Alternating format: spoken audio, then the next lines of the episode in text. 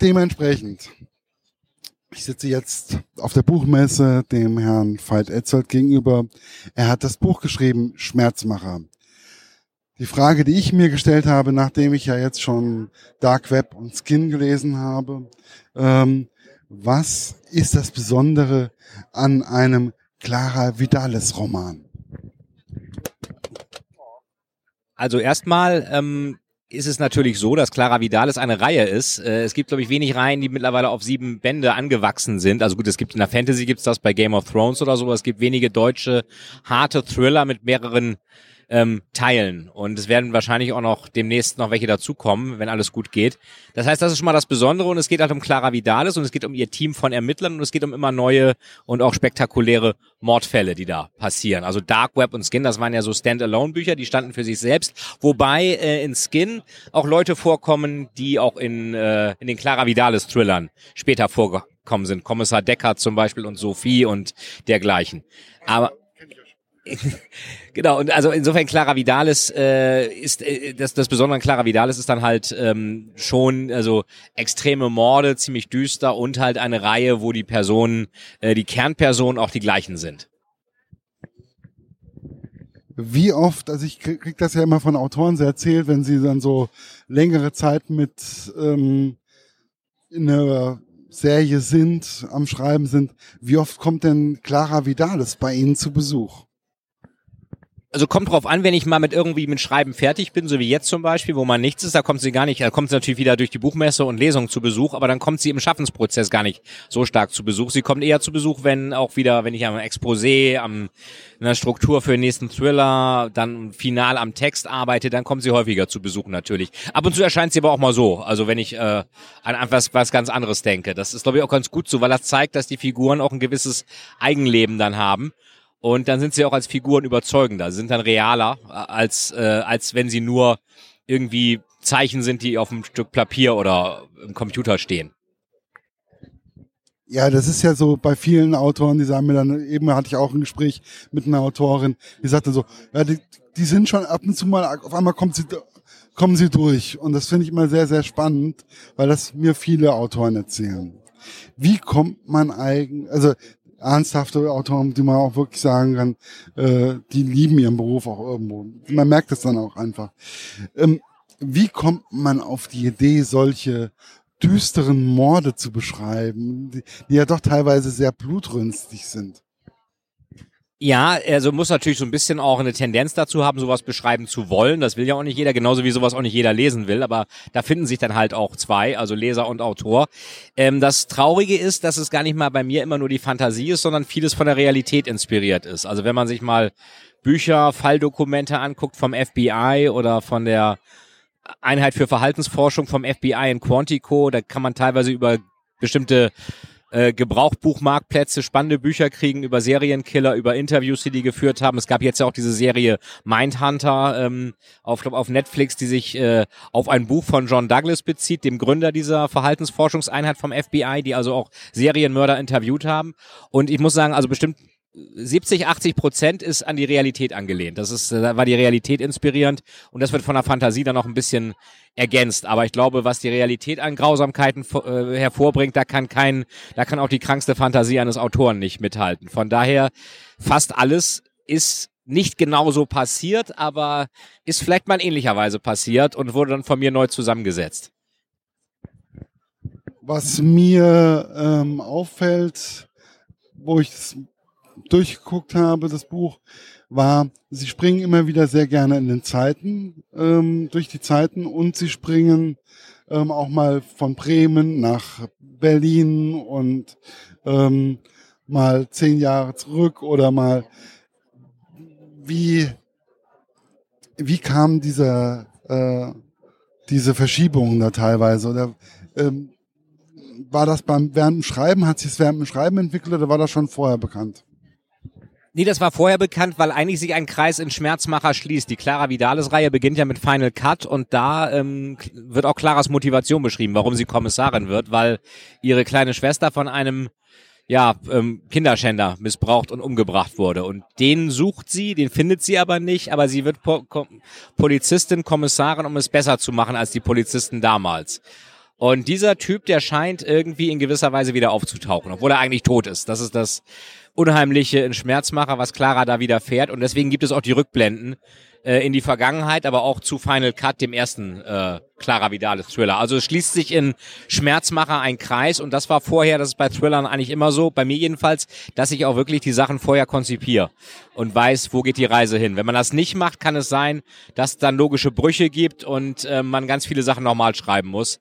Das macht das Buch meist nicht besser, wenn man zu sehr daran rumdoktort. Von daher ist es schlau, gleich eine richtige Struktur zu haben, die auch nachvollziehbar ist und spontan Dinge beschreiben kann man dann immer noch. Da Spontanität kommt dann eh noch genug. Aber diese Sprünge sind eben deswegen da, weil sich ein Kreis eigentlich schließt äh, aus der Vergangenheit in die Zukunft. Also gibt es auch bei Ihnen dann auf einmal Situationen, wo auf einmal sich die Geschichte komplett versel also ein Stück weit verselbstständigt und auf einmal äh, ein Kapitel vielleicht in eine ganz andere Richtung geht, wie das, was Sie eigentlich vorher äh, als Idee hatten.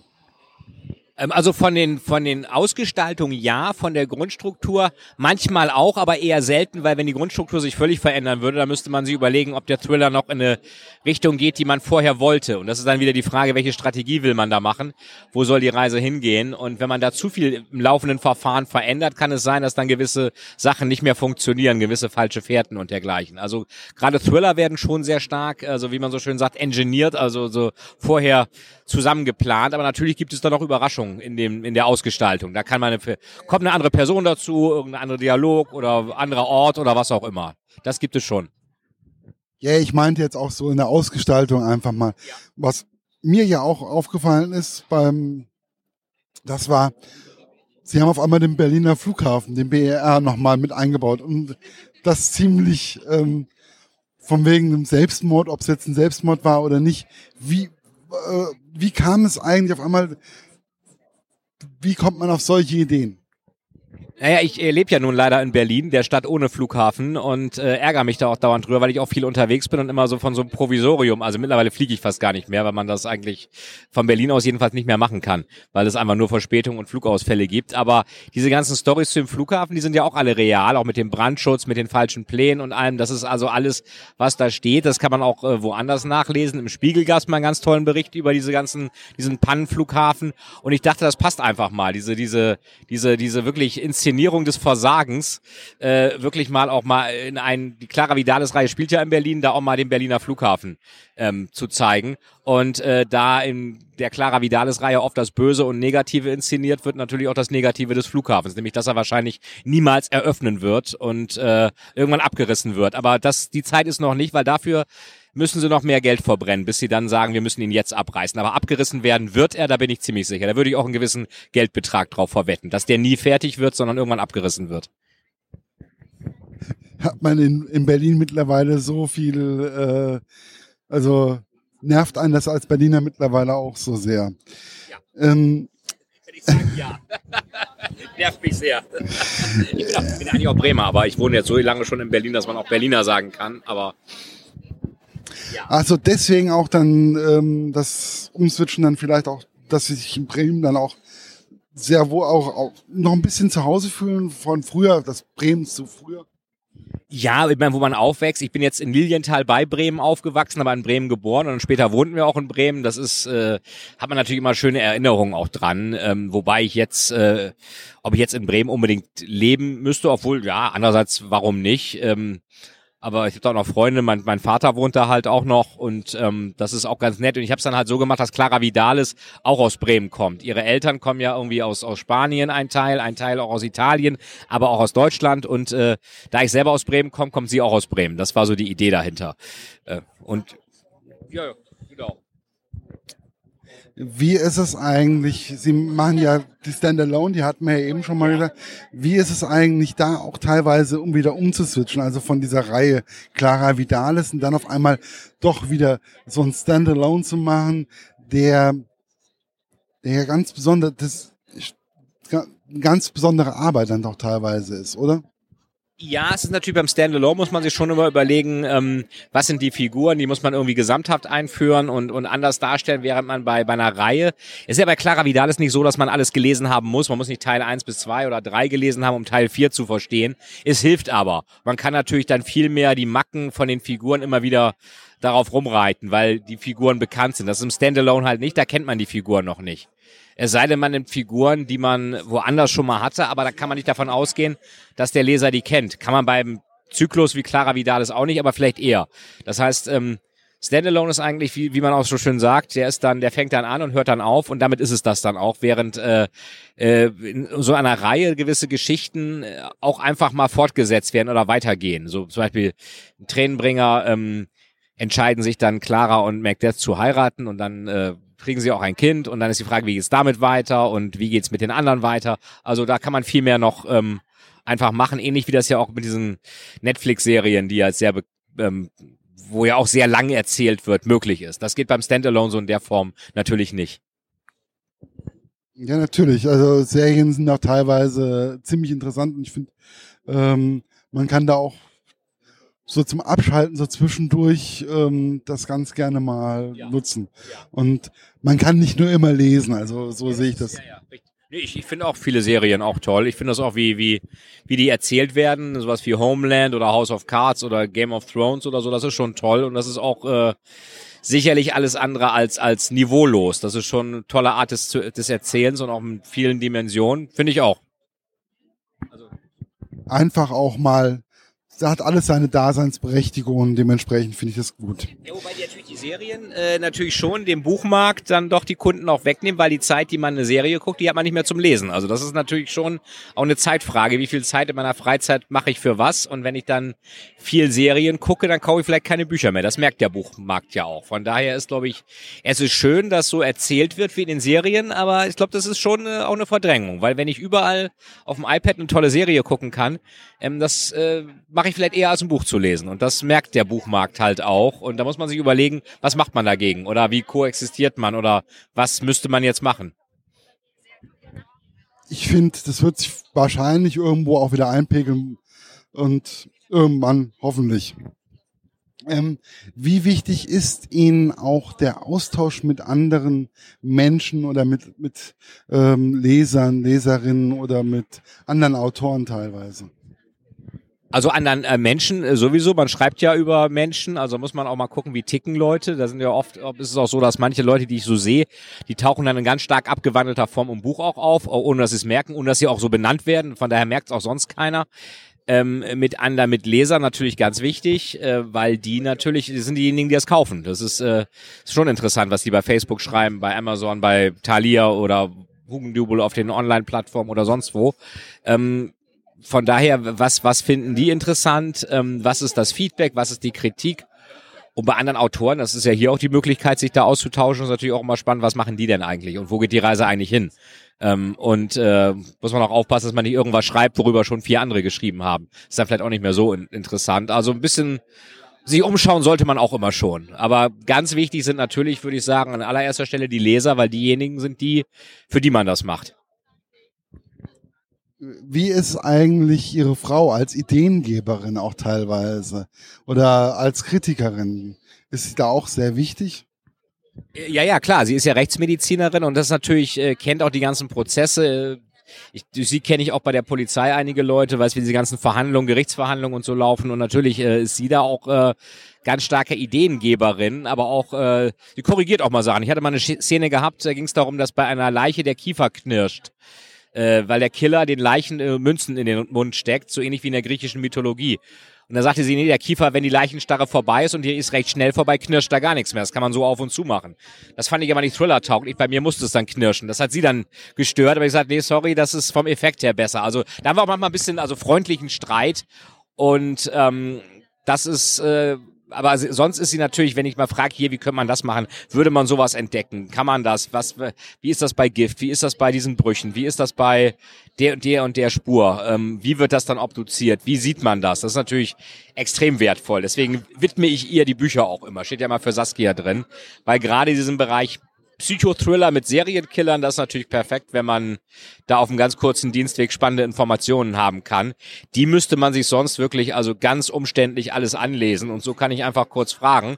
Äh, ich lese mir natürlich trotzdem sehr viele andere Sachen an, aber das äh, erleichtert die Arbeit natürlich sehr. Ich finde das auch immer wieder spannend, wenn man dann auf einmal merkt, okay, äh, in der Unterhaltung kann man unwahrscheinlich viele Sachen auf dem schnellen Dienstweg erledigen und dann ja. ist es auch, ähm, geht schneller, wie wenn man es liest oder wenn man es schreibt. Ja, ist äh, natürlich klar, weil dann einfach äh, komprimiert eine Antwort kommt, die einem auch weiterhilft. Äh, es wird ja auch viel Quatsch geschrieben in irgendwelchen Blogs oder Foren oder sonst wo oder auch Büchern, ähm, was, was dann auch wieder nicht stimmt. Also auch in den, wenn man sich in Krimis mal äh, meinetwegen Obduktionen von Leichen anschaut, dann sieht das immer so aus, ob die Leichen da tagelang in der, in der Rechtsmedizin liegen, was sie ja gar nicht tun. Das geht teilweise in ein paar Stunden, dann ist das durch, dann geht's zum Bestatter. Und ähm, das ist auch keine Grabestille in solchen Räumen, sondern man hört da auch die, die diktieren ihre Diktiergeräte, die, die brechen mit solchen Rippenscheren die Rippen auf, um die Körperhöhlen zu eröffnen. Dann haben die so, um den Kopf aufzusägen, so oszillierende Sägen. Also diese Grabestille herrscht da auch nicht. Man kriegt halt vieles, wenn man sich auch mal anguckt, ich habe mir das auch ein paar Mal angeschaut, einiges viel anders mit, als wenn man das wirklich äh, einfach nur lesen würde. Insofern ist die unmittelbare Erfahrung extrem wertvoll. Und das geht nur, wenn man da Experten kennt oder mit einer verheiratet ist am besten. Aber ich finde es einfach, ähm, ich denke auch, so sie kann auch bestimmte Sachen, die sie einfach mal erzählt oder so, die kann man bestimmt auch einen richtig guten Thriller draus machen. Definitiv, ja. Ja, natürlich. also könnte man, äh, ich glaube, sie, Saskia will jetzt gar nicht unbedingt Bücher schreiben, sie hilft mir dabei und das reicht ihr, glaube ich, auch, aber in der Tat, ähm, das könnte ein spannender Thriller sein, ja, definitiv. Wann denken Sie, wird Clara Vidalis beendet sein? Gibt es da irgendwie eine Idee oder gibt es da gar keine Idee oder ist, lassen Sie es einfach da treiben? Ähm, also man könnte überlegen, ob vielleicht nach zehn Bänden, das wäre vielleicht gut. Zehn ist immer eine schöne Zahl. Wir haben jetzt ja den äh, jetzt den sechsten, dann demnächst den siebten. Zehn, aber wenn die Leute das immer noch weiter lesen und kaufen, dann kann man natürlich auch sagen, macht es weiter. Wobei ich dann auch irgendwann sagen würde, vielleicht, wenn mir nichts mehr einfällt, wäre auch mal Schluss. Also man muss ja auch nicht so irgendwie dann, bis du dann Leute sagen, jetzt wird's aber echt zu blöd, jetzt will ich es nicht mehr lesen. Der hat ja keine Ideen mehr. Das könnte schon sein, dass irgendwann die Ideen ausgehen. Dann muss man halt sagen, wir machen was anderes. Gibt es irgendwann neue Ideen, die Sie gerne mal angreifen würden, auch als Thriller oder als Autor im Allgemeinen? Gibt es da schon welche neue Planungen oder? Ja, ja, es äh, war ja bei Dark Web auch, das war ja auch ein Standalone. Jetzt wird demnächst noch einen Polit-Thriller geben, im nächsten Jahr Staatsfeind. Da geht's um, äh, um, um ähm, Aufruhr und, und Spaltung und Terrorismus und äh, eine neue Regierungsform, die eingeführt werden soll. Also auch ein bisschen an den jüngsten Geschehnissen angelehnt, aber natürlich vorher auch schon geplant. Ähm, das ist ja mal so, dass ein Buch, wenn das erscheint, ist es ja schon längere Zeit auch fertig. Also das schon. Wir sind diese, was bei Dark Web angefangen wurde, das wird auch weitergeführt. Also das ist dann auch eher ein Standalone und dann mal gucken, vielleicht gibt's auch mal eine neue Reihe mit ganz anderen Charakteren, die eben keine Serienkiller jagen. Also das Hauptsache ist, ist, ist es spannend. Also Thriller werden es bleiben. Das kann ich definitiv versprechen. Also sehe ich das richtig, wir werden noch in einer spannenden Zukunft mit Herrn Etzold zusammenleben. Da können Sie von ausgehen, Herr Eggert, definitiv sehen Sie das richtig, ja. Ja, dann bedanke ich mich und